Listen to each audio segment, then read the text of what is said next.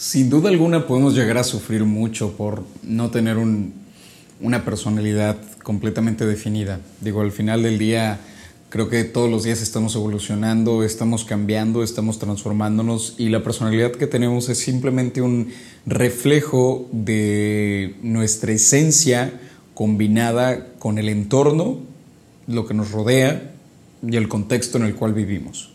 Ahora, es interesante y triste a la vez cómo las nuevas generaciones poco a poco están perdiendo la capacidad de afrontar temas como la búsqueda de su propia personalidad. Y es que justo ahora estoy, digo, aprovechando que acaba de salir hace muy poco este documental tan interesante en Netflix del dilema de las redes sociales o el dilema social y cómo las redes sociales influyen directamente en nuestra, en nuestra vida y en las adicciones, las nuevas adicciones que tenemos, porque pues al final hay que decirlo, o sea, hace poco me di cuenta, por ejemplo, desactivé, decidí, justamente antes de ver el documental, decidí irme un fin de semana a la playa y pues por mera curiosidad, para no que no me ganara la tentación, decidí desactivar la aplicación de Facebook de mi teléfono. De, lo hice antes de irme a la playa y me di cuenta, bueno, pues cuando desinstalé la aplicación, en lugar de donde estaba, en el lugar donde estaba la app, quedó mi reloj digital del celular. Entonces me di cuenta cada vez que tomaba el celular, por alguna razón, en, en automático, de forma habitual, de forma eh, de, en, en plena inercia, abrí el reloj.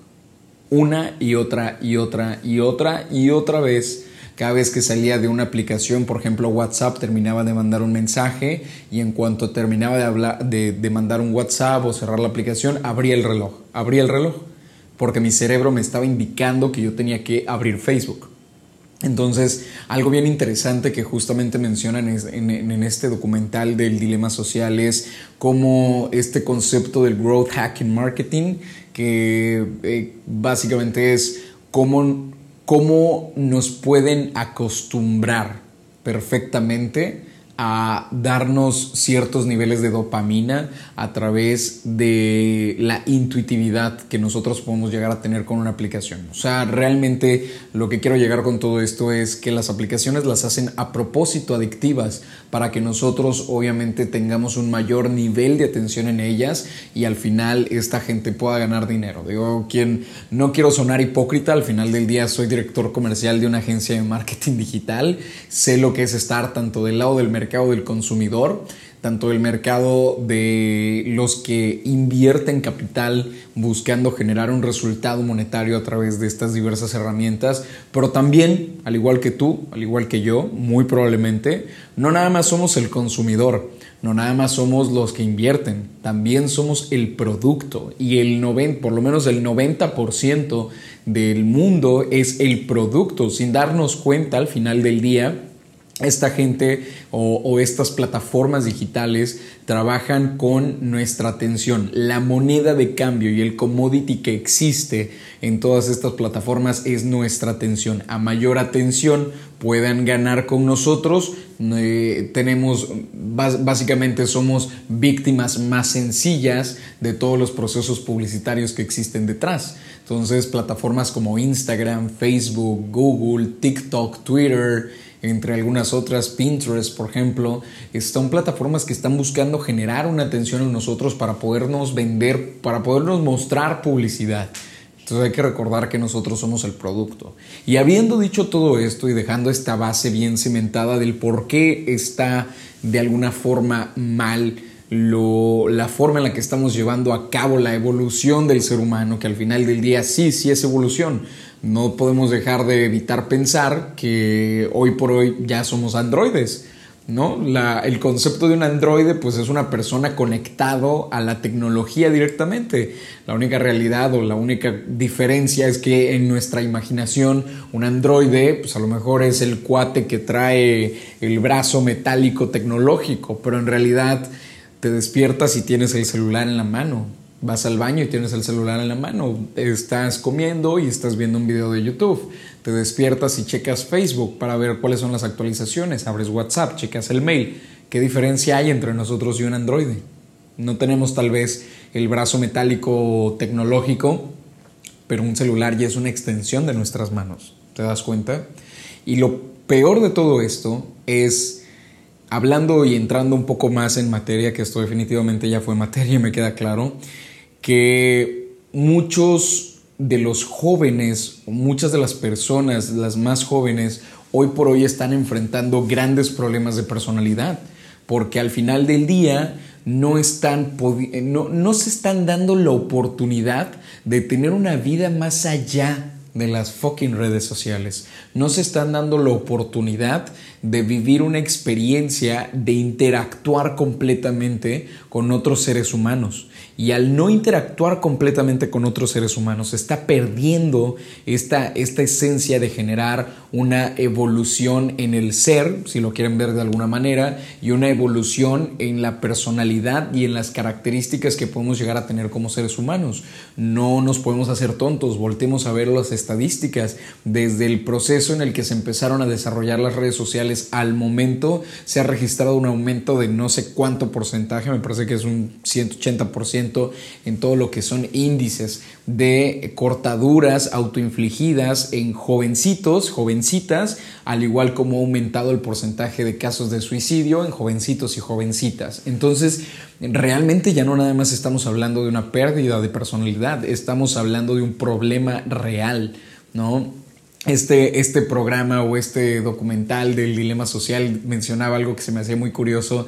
Decía, cuando inventaron la bicicleta, nadie se quejó y nadie dijo, oh, estamos arruinando la sociedad al haber inventado la bicicleta y esta herramienta, ¿no? Y ahorita que están todas estas herramientas de plataformas digitales, pues nadie se está nadie se está comentando lo mismo, nadie está pensando, "Oh, estamos arruinando la sociedad con las redes sociales." Porque al final del día pues es un negocio y es un negocio donde nosotros somos el producto. Así que nada, lo que quiero y lo que deseo hacer con este pequeño episodio muy breve del podcast nada más es recordarte que tú, tú no eres tu Facebook, tú no eres tu Instagram, tú no eres tu foto de perfil. Ese cuate que está ahí, esa chica que está ahí, no eres tú. O sea, es una foto. Eh, lo que compartes no eres tú, es un texto que compartiste, una imagen, un video, no eres tú. Recuérdalo, o sea, lo digo en serio, recuerda quién eres, conecta con tu esencia. ¿Cuándo fue la última vez que fuiste a la playa sin tomarte una foto para el para las redes sociales? ¿Cuándo fue la última vez que disfrutaste con tus amigos sin tomarte una maldita foto para redes sociales? ¿Cuándo fue la última vez que disfrutaste de algo llamado vida sin tener que compartirlo en las putas redes sociales? Entonces, nada, quiero, quiero dejarte con esto.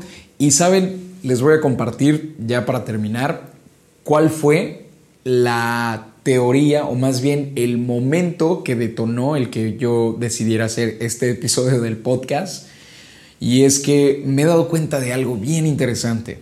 Bueno, dos, varias cosas. Pero la última más interesante son estas publicaciones. No sé cuándo estés escuchando esto, pero si lo estás escuchando y hoy por hoy la moda en tu Facebook son las publicaciones de pon un punto y te digo qué tipo de refrigerador eres, pon un punto y te digo qué tipo de auto eres, pon un punto y te digo qué tipo de borracho eres, qué tipo de, de persona eres, pon un punto y te digo etcétera, etcétera, etcétera, etcétera. ¿Sabes qué veo ahí? De verdad, ¿sabes qué veo ahí? Veo una falta muy grande veo un vacío muy grande más bien de aprobación. Es decir, todas estas publicaciones de pon un punto y te digo algo sobre ti, no es más que la búsqueda de aprobación constante. Y a ver, no soy hipócrita, yo coloco puntos a cada rato en las cosas que me interesan, pero hoy estoy consciente. Y, o sea, lo digo para que seas consciente. Cada vez que tú pones un punto en una de esas publicaciones, estás buscando desesperadamente atención, aprobación y que alguien te diga qué es lo que opina de ti. Eso es lo que estás buscando. Eso es lo que estamos buscando. Necesitamos que las otras personas nos digan qué opinan de nosotros mismos. Porque muchas veces ni siquiera nosotros mismos tenemos la capacidad de saber qué opinamos. Así que, pues nada, espero que lo tomes en cuenta y poco a poco seas consciente de que esta evolución, entre comillas, del ser humano no es más que una evolución que le está costando muy, muy, muy caro a nosotros como humanidad. Es una evolución muy cara la que estamos teniendo aquí.